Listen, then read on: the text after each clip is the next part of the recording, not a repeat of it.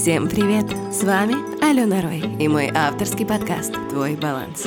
Короткие выпуски о мотивации, отношениях, осознанности, вдохновении и о том, как сделать вашу жизнь ярче и прекраснее.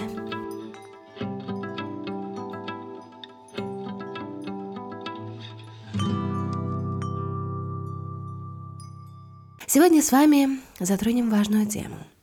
Откуда же у нас растут корни многих наших проблем в отношениях? Конечно же, все родом из детства. И хотя я за проработку здесь и сейчас, но в этой теме я хотела бы поднять тему контакта с родителями и на примере показать, насколько же он важен. И как этот самый первый и самый важный родительский контакт потом может влиять на ваше восприятие мира и отношения с окружающими людьми.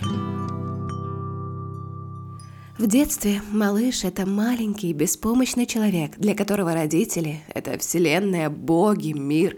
Называйте как хотите, суть от этого не поменяется. В первые годы жизни у крохи формируется базовое доверие к миру, а родительская безусловная любовь дает ему понять, что он нужен, что он важен, что он не просто так пришел в этот мир, что его здесь ждали. Без родительской любви малыш не способен к полноценному развитию. Детки, выращенные без любви, где к ним относились с эмоционально нестабильной стороны, намного чаще болеют и отстают в развитии, а в дальнейшем страдают от невротических расстройств личности. Я приведу вам два научных примера просто на задуматься и подумать. В начале 20 века в детских домах 9 из 10 сирот до одного года умирали от истощения. Внешних факторов, которые бы объясняли такую смертность, они просто отсутствовали. Малышей кормили, поили, следили за их гигиеной, в общем, делали все для того, чтобы они чувствовали себя комфортно. Но вопрос же надо как-то решать. И решили поэкспериментировать. И попросили работников детских домов проявлять к деткам любовь и родительскую ласку. Брать их на ручки, убаюкивать, разговаривать, сюсюкать. И что же произошло? Смертность среди детей сократилась на 90%. И вот тут-то и выявили факт, что эти малыши умирали от недостатка любви и ласки, так как ласка влияет на биохимические процессы в организме ребенка. Ну и, как обещала, второй пример. В 1950 году профессор Висконского университета Гарри Херлоу провел эксперимент под названием «Природа любви». Суть эксперимента была в изоляции детенышей обезьян в первые часы жизни. Их забирали от мам и сажали в отдельные клетки. Эксперимент состоял из нескольких этапов, но я вам расскажу про самые яркие из них. На первом этапе для обезьян были созданы две суррогатные матери. Одна была из проволоки с бутылочкой для кормления, а вторая представляла собой теплый манекен со встроенной электролампой и была без еды. В результате обезьяны больше времени проводили с мягкой и теплой мамой. То есть, как таковая еда малышу была не так важна, как теплая мама. На одном из этапов проверялась роль матери в утешении ребенка. Детенышей пугали и наблюдали за их реакциями в стрессовой ситуации.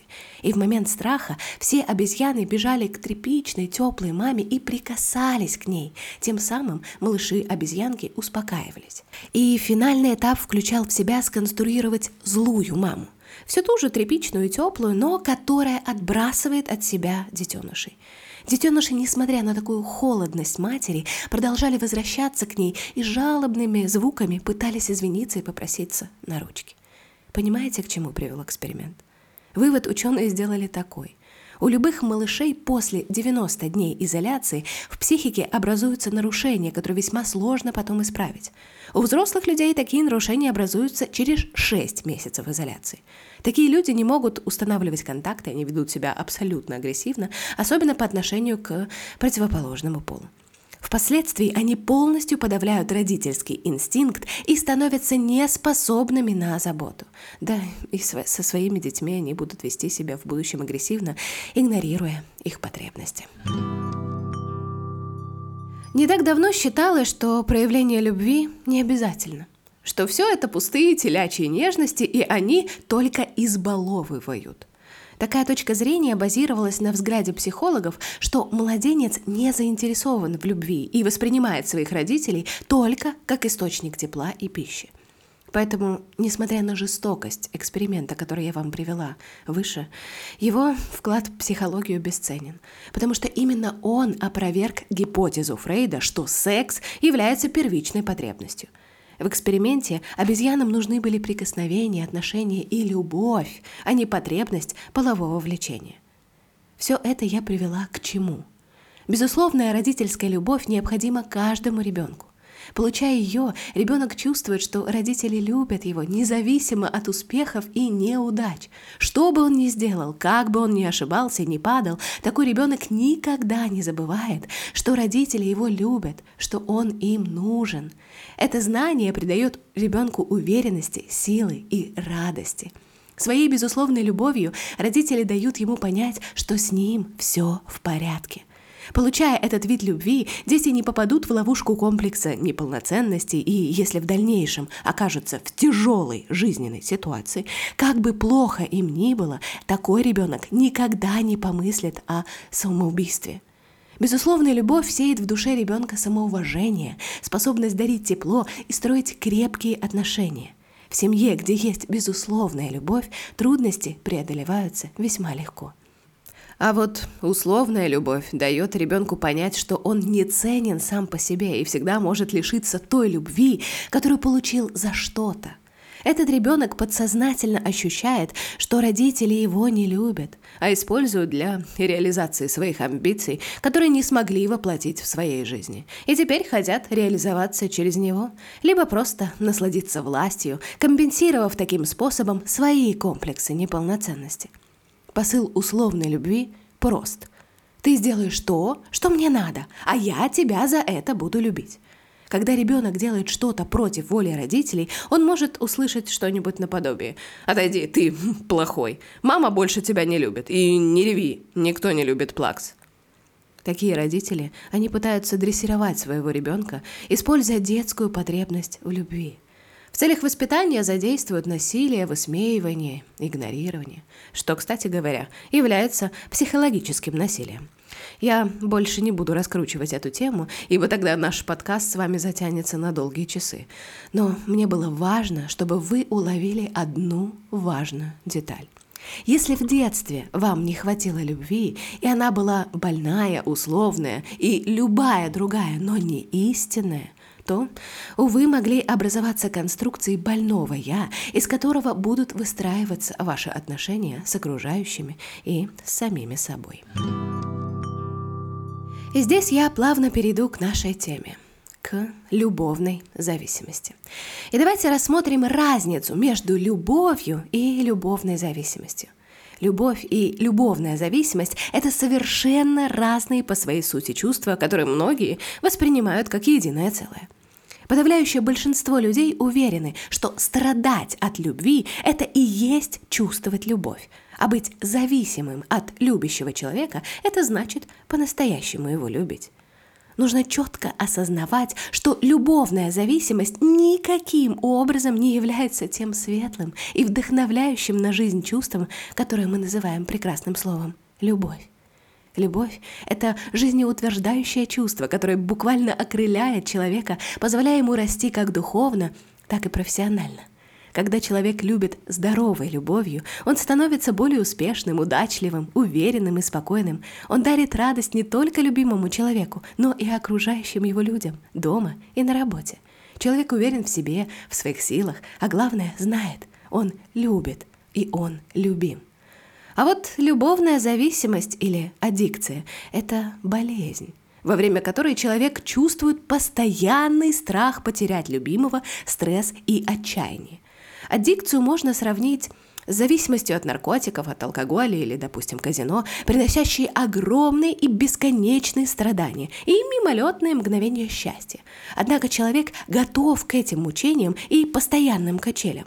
Он подсаживается на них – такой человек полностью погружен в жизнь любимого, и он ни о чем не может думать, кроме любимого. Он начинает контролировать каждый его шаг, появляется ревность и желание приобрести любимого человека в свою собственность.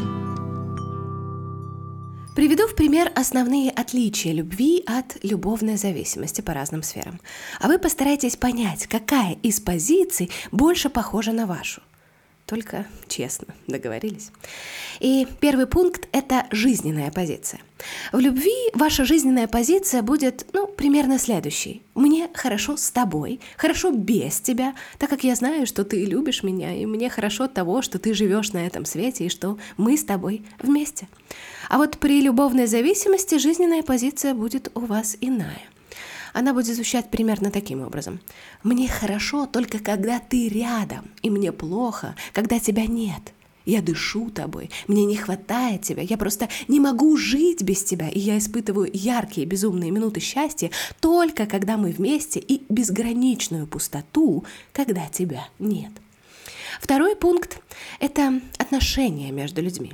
В любви он будет звучать, ну, примерно таким образом. Мы одинаково любим друг друга. Настолько ты любишь меня, настолько я люблю тебя. Мы равны, и наши чувства постоянны. И это надолго, и мы сами регулируем степень своих чувств.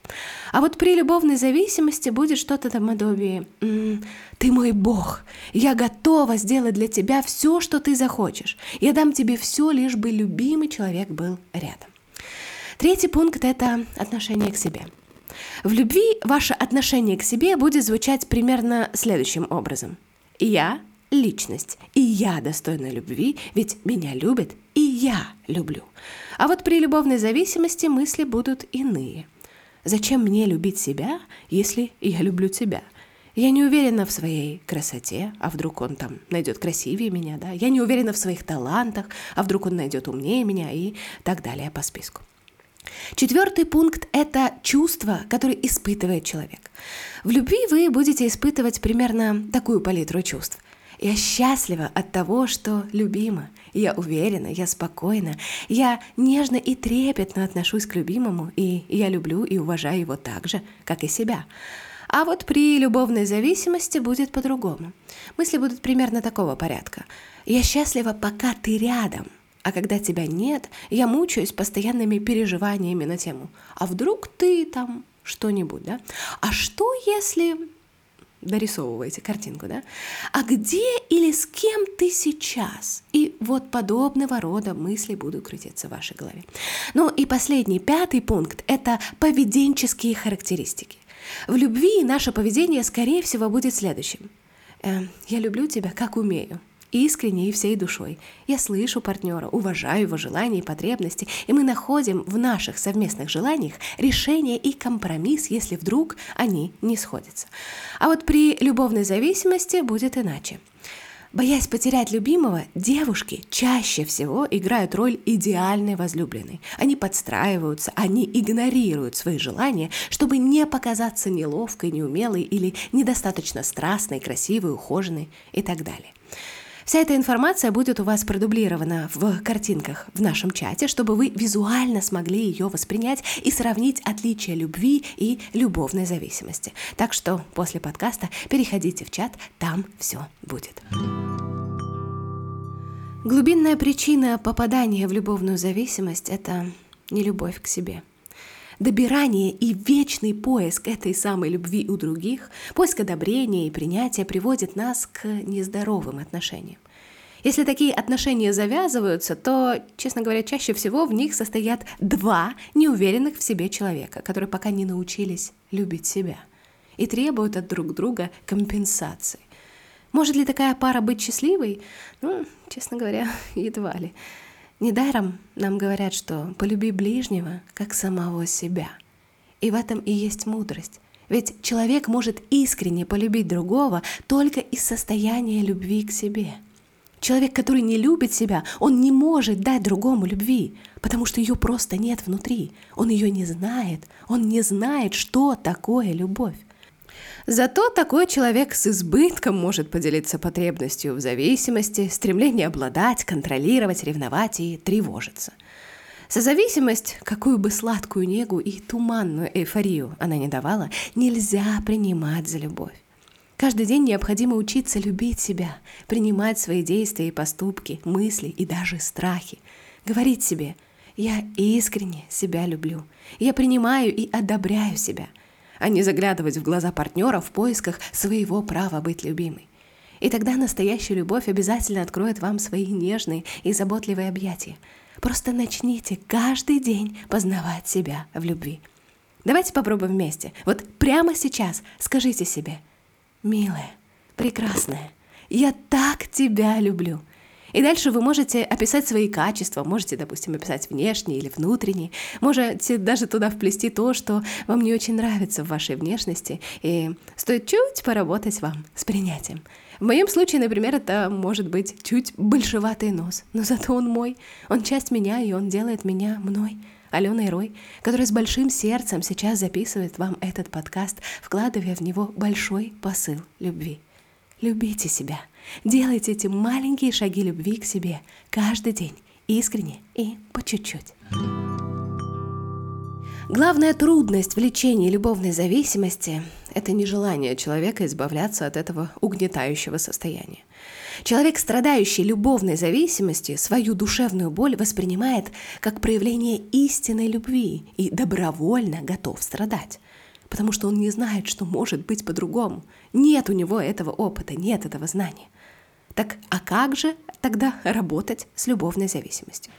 В подкасте я вам дам несколько рекомендаций общего порядка, ну а завтра вас будет ждать ряд упражнений, которые необходимо будет выполнить одни единожды, другие регулярно на протяжении того времени, который показал вам тест.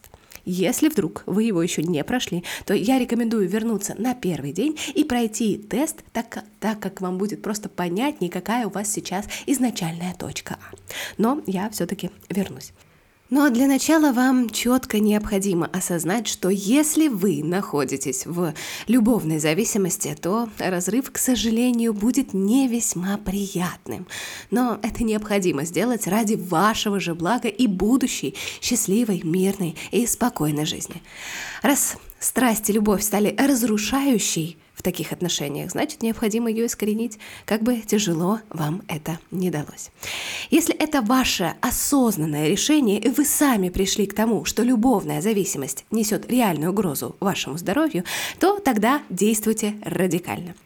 И первое, что я вам предложу сделать, это мысленно визуализируйте стену и поставьте ее между собой и человеком, с которым вы решили расстаться. Помните, что именно он принес вам много боли и страданий. При этом помните и повторяйте про себя или вслух, что вы очень сильная личность, и вы обязательно справитесь с этим решением. Второй шаг вы можете использовать э, еще один такой классный якорь, каждый раз, когда вы включаете кран с водой, представляете, что ваши отношения утекают с этой водой, и вы освобождаетесь от них. Третий шаг – это уничтожьте все открытки, подарки, содрите все сообщения, удалите его из друзей и, конечно же, не заходите на него в социальных сетях и удалите все фотографии с телефона и с вашего компьютера. Перестаньте заходить на его страничку в социальных сетях и просто сами, самостоятельно не ищите с ним личных встреч. Вы должны понять, что главное, что вы должны сделать, вы не должны самостоятельно инициировать мотивировать и подкреплять ваше общение. Так как вам будет очень сложно пройти путь освобождения от таких отношений, и он будет намного болезненнее, нежели если вы просто возьмете и отрежете все общение. Четвертый пункт – это он, скажем так, весьма радикальный, но очень может вам помочь. Сядьте и вспомните все прям плохое, что сделал этот человек в вашу сторону прям вот намеренно сядьте и вспомните все обидные слова, которые вы от него слышали, и запишите все это в виде списка на листке бумаги или, допустим, в заметках на телефоне. И положите этот список на видном месте или поставьте его на заставку на телефон. Это вам необходимо сделать для того, чтобы перед тем, как вы вдруг, если вдруг вы захотите снова позвонить ему или написать, вы прочитаете этот его посыл и у вас должно отбить все желание для общения с ним. Потому как общение с ним это все-таки уже ваша привычка, причем пагубная для вас же самой. Пятый пункт. Э, как сказал один философ, если вы простили человеку абсолютно все, значит, вам он больше не интересен. Поэтому просто представьте этого человека рядом с собой. И вслух скажите ему, что он вас замучил – что кроме страданий вы от него ничего не видите, что вы его прощаете и отпускаете его. Просто возьмите и сделайте эту практику, потому что она реально невероятно работает. Шестой пункт – это Составьте письменный договор о том, что вы обязуетесь забыть этого человека в течение, допустим, месяца или полугода или года. Этот срок вам необходимо будет поставить такой, чтобы вы реально смогли его осуществить. Например, э, честно говоря, забыть любимого через неделю – это нереалистичный срок, и ни к чему путному такой договор с самой собой не приведет. Поэтому просто ставьте реалистичные сроки, исходя из вашего знания себя. И будет очень эффективно прописать в договоре подарок для себя любимой в случае, если все-таки все условия будут выполнены полностью и в срок. Это может быть на самом деле все что угодно, что вас порадует, да, допустим, от коробки Рафаэла до путешествия в Париж на два дня. Но это важно будет исполнить. Вы же все-таки себя любите, не так ли, да? И обращу внимание на очень важный пункт. Довольно часто происходит следующее, что вы справились со своей зависимостью, да, перетерпели безумное желание написать или позвонить ему, да, страдали, мучились в приступах одиночества, вы плакали по ночам, скорее всего, но справились, и вам реально стало от этого легче. Но настал тот самый момент, когда он звонит и предлагает начать все сначала. Пропав на полгода, человек, видя, что вы никак не реагируете и не ищете с ним встреч, он звонит сам – это значит, что вы задели его гордость, он потерял человека, который от него зависел, и он пытается восстановить свой статус главного человека во Вселенной. И самое забавное, что здесь не идет речи о настоящей и здоровой любви. Вы ему нужны только как обожающий его человек, готовый ради него на все. А вот тут вопрос уже к вам. Оно вам точно нужно? М? Ну и напоследок, а как же все-таки выглядит здоровый партнер?